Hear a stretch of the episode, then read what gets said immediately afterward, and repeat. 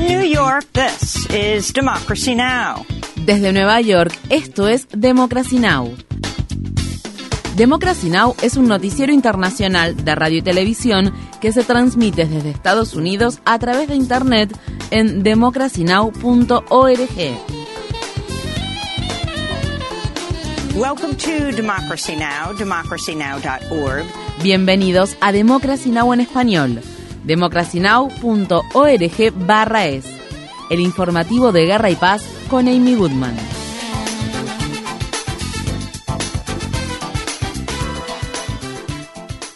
En el estado de Carolina del Norte, los legisladores republicanos prohibieron prácticamente todos los abortos después de las 12 semanas de gestación, tras anular el veto que el gobernador demócrata Roy Cooper había emitido a fin de bloquear el proyecto de ley que establecía dicha prohibición. Los manifestantes que se encontraban el martes por la noche dentro del Capitolio Estatal, después de que el Senado y la Cámara de Representantes de Carolina del Norte aprobaran la prohibición, comenzaron a gritar esto es una vergüenza, esto es una vergüenza, esto es una vergüenza.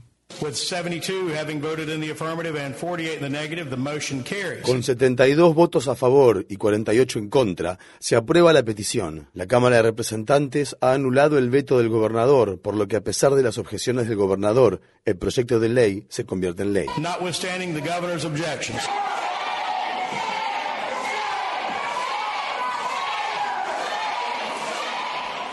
Los legisladores republicanos del estado lograron obtener la mayoría suficiente para evitar un posible veto en abril cuando Tricia Cottam, quien por muchos años perteneció al Partido Demócrata, desertó y se convirtió en republicana. La legisladora estatal demócrata de Carolina del Norte, Julie von Haven, se pronunció duramente contra la nueva prohibición del aborto.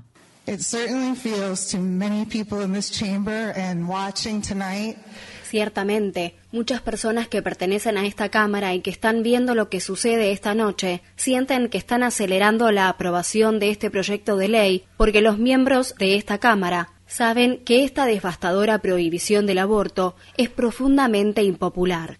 Ya han escuchado lo que otras personas han dicho esta noche acerca de cómo este proyecto de ley perjudicará a las mujeres de nuestro Estado, cómo perjudicará a los negocios, cómo perjudicará a las familias, cómo perjudicará a las mujeres que vienen de otros estados a buscar atención médica. Entonces, ¿por qué? ¿Por qué están haciendo esto? ¿Por qué están decididos a subvertir la voluntad popular de nuestro Estado?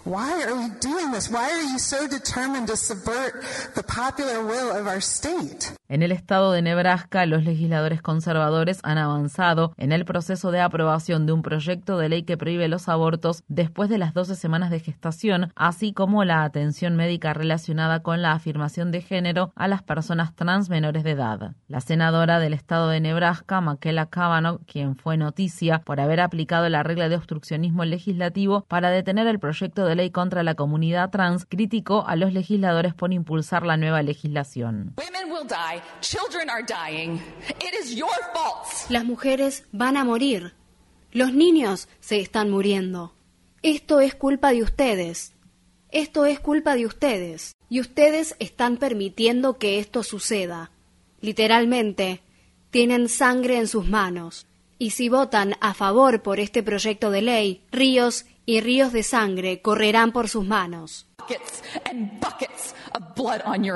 En Estados Unidos, este martes se celebraron elecciones en los estados de Pensilvania, Kentucky y Florida. El fiscal general de Kentucky, Daniel Cameron, quien es un aliado cercano del líder de la minoría republicana en el Senado, Mitch McConnell, ganó las elecciones primarias del Partido Republicano para gobernador de Kentucky. Cameron deberá enfrentarse al gobernador demócrata Andy Beshear en noviembre. En la ciudad de Jacksonville, en el estado de Florida, la demócrata Donna Deegan derrotó sorpresivamente a su rival republicano y se convirtió en la futura alcaldesa de la ciudad. Jacksonville había sido la ciudad más poblada del país con un alcalde republicano. En Filadelfia, Gerald Parker ganó las elecciones primarias demócratas para la alcaldía de la ciudad en las que participaron nueve candidatos. Parte de la campaña de Parker se basó en la contratación de más policías y en adoptar la táctica policial que se conoce como detener y cachear. En la ciudad de mayoría demócrata, Parker tiene una alta probabilidad de convertirse no solo en la primera mujer, sino la primera mujer negra en desempeñar el cargo de alcaldesa. El presidente Biden ha anunciado que acortará su viaje por Asia al tiempo que siguen las negociaciones para elevar el límite de la deuda federal a fin de evitar que Estados Unidos incumpla por primera vez en su historia el pago de sus obligaciones. El martes Biden se reunió con el presidente de la Cámara de Representantes Kevin McCarthy y otros líderes del Congreso en la Casa Blanca, pero según se informó, no hubo muchos avances sobre el asunto. McCarthy continúa presionando para que se implementen amplios recortes presupuestarios y nuevos requisitos laborales para los beneficiarios del programa de asistencia nutricional suplementaria. Para más información sobre las negociaciones para elevar el límite de la deuda federal de Estados Unidos, visite nuestro sitio web democracynow.org/es. El presidente Biden está viajando este miércoles a Japón para asistir a una reunión del G7 que se celebrará en la ciudad de Hiroshima. La Casa Blanca ha anunciado que si bien Biden tenía previsto viajar a Papúa Nueva Guinea y Australia para reunirse con líderes de naciones insulares del Pacífico y los países que conforman el Quad, regresará a la ciudad de Washington después de la cumbre del G7. Biden se habría convertido en el primer presidente de Estados Unidos en visitar Papúa Nueva Guinea. En la cumbre del G7 se espera que los líderes hablen sobre la imposición de nuevas sanciones a Rusia, incluida la prohibición de las importaciones de gas ruso a través de gasoductos que conectan con Alemania y Polonia. Biden se convertirá en el segundo presidente de Estados Unidos después de Barack Obama en visitar la ciudad de Hiroshima, donde 140.000 personas murieron y otras 100.000 resultaron gravemente heridas luego de que el país norteamericano llevara a cabo un ataque nuclear en 1945. En vísperas de las conversaciones, la campaña internacional para la abolición de las armas nucleares, galardonada con el Premio Nobel de la Paz, instó a los países miembros del G7 a condenar absolutamente todas y cada una de las amenazas de uso de ojivas nucleares y a firmar el Tratado para la Prohibición de Armas Nucleares. Del ataque nuclear estadounidense de 1945 en Hiroshima, incluida la sobreviviente de 85 años Teruko Yahata, se sumaron a los pedidos de la campaña internacional para la abolición de las armas nucleares. Quiero que ellos, los líderes del G7, reconozcan plenamente la inhumanidad de las armas nucleares. Estas son armas que pueden destruir a la humanidad. Quiero que sientan de una manera profunda que estas son prácticas terribles que deben ser abolidas. Un enviado especial del gobierno chino llegó a Ucrania como parte de un esfuerzo liderado por China para poner fin a la guerra de Ucrania que ya lleva 15 meses. Se espera que el enviado Li Hue también visite Rusia, Polonia, Francia y Alemania. Mientras tanto, el presidente de Sudáfrica, Cyril Ramaphosa, anunció que los líderes de seis países africanos visitarán pronto Moscú y Kiev en una misión de paz. Ramaphosa afirmó haber hablado recientemente con el presidente ruso Vladimir Putin y el presidente ucraniano Volodymyr Zelensky. Las conversaciones que mantuve con los dos líderes de los países en guerra evidenciaron que ambos están listos para recibir a los líderes africanos y hablar sobre cómo se puede poner fin a este conflicto. En otras noticias sobre la guerra, tras llevar a cabo un bombardeo en Kiev, Rusia afirma haber destruido un sistema de defensa antimisiles Patriot de fabricación estadounidense que se había utilizado a principios de semana para interceptar una serie de ataques rusos, incluidos seis misiles hipersónicos. Funcionarios estadounidenses y ucranianos admitieron que el sistema de defensa antimisiles resultó dañado, aunque dijeron que no fue destruido. Mientras tanto, el presidente de la Corte Suprema de Ucrania fue destituido tras ser detenido en el marco de una investigación investigación sobre corrupción y soborno. Un nuevo informe del proyecto investigativo Cost of War de la Universidad Brown estima que al menos 4,5 millones de personas han muerto como consecuencia de las guerras que se desataron en Afganistán, Irak, Pakistán, Siria, Yemen, Libia y Somalia después de que Estados Unidos lanzó su llamada guerra contra el terrorismo tras los atentados del 11 de septiembre de 2001. El informe también estima que actualmente 7,6 millones de niños y niñas padecen desnutrición aguda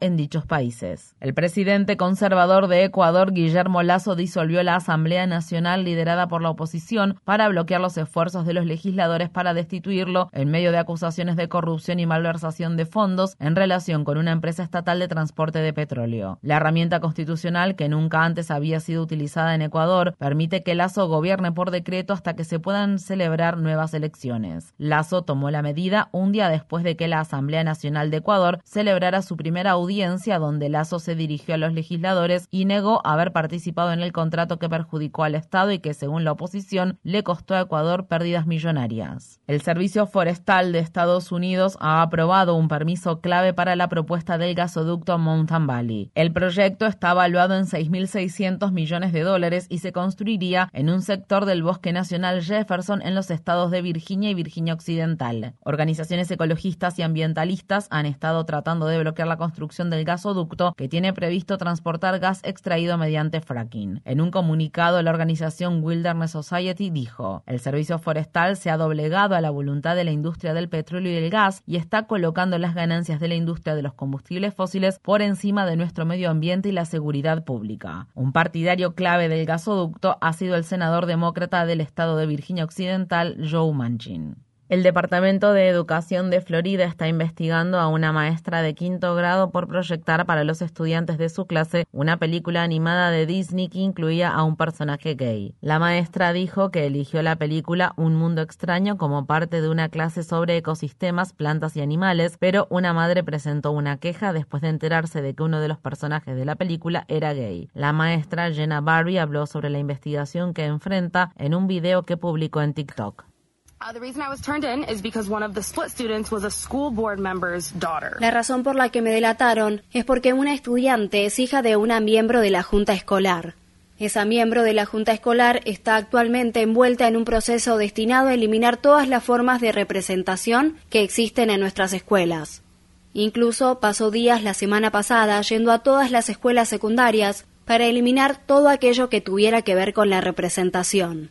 Hasta hizo que un administrador la acompañara al salón de clases de un maestro que tenía una calcomanía donde una mano negra y una mano blanca se tomaban de la mano y la mano blanca tenía una uña de color diferente para cada dedo. Por lo tanto, la miembro de la Junta Escolar llamó al Departamento de Educación para acusarme de adoctrinamiento en lugar de venir a nuestra escuela para hablar conmigo o con el administrador sobre la situación.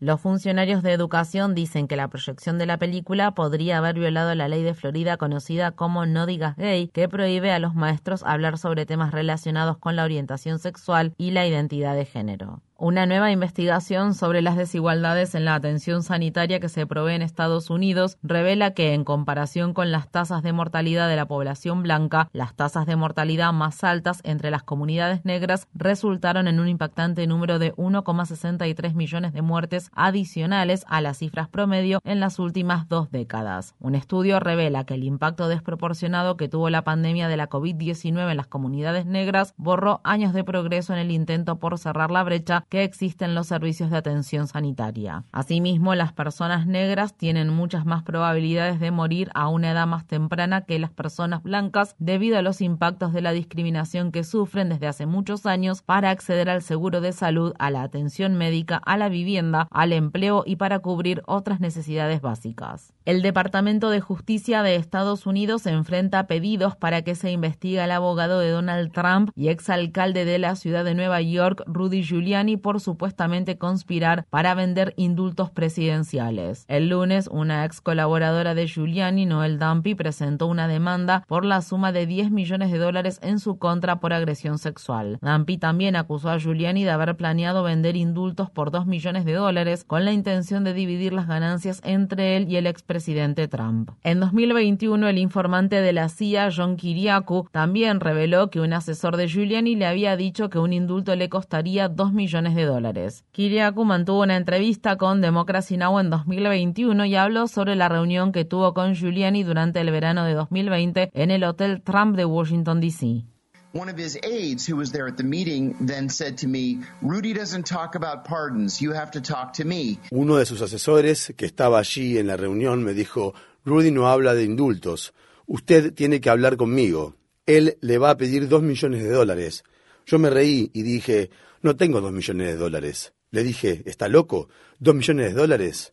¿Por qué gastaría dos millones de dólares para recuperar una pensión de 700 mil dólares? Eso no tiene ningún sentido. Y di por terminado el asunto, pero él dijo que ese era el precio.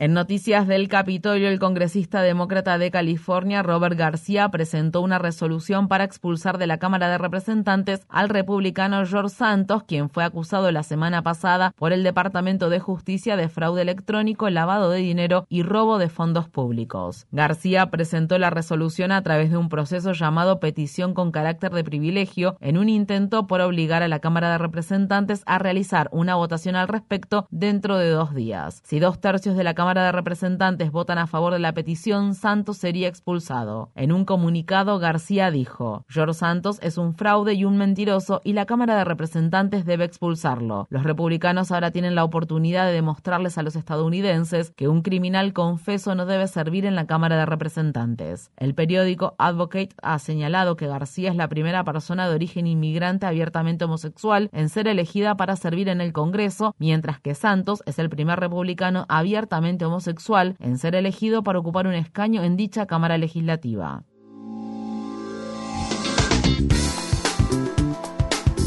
Infórmate bien. Visita nuestra página web democracynow.org/es. Síguenos por las redes sociales de Facebook, Twitter, YouTube y SoundCloud por Democracy Now! es.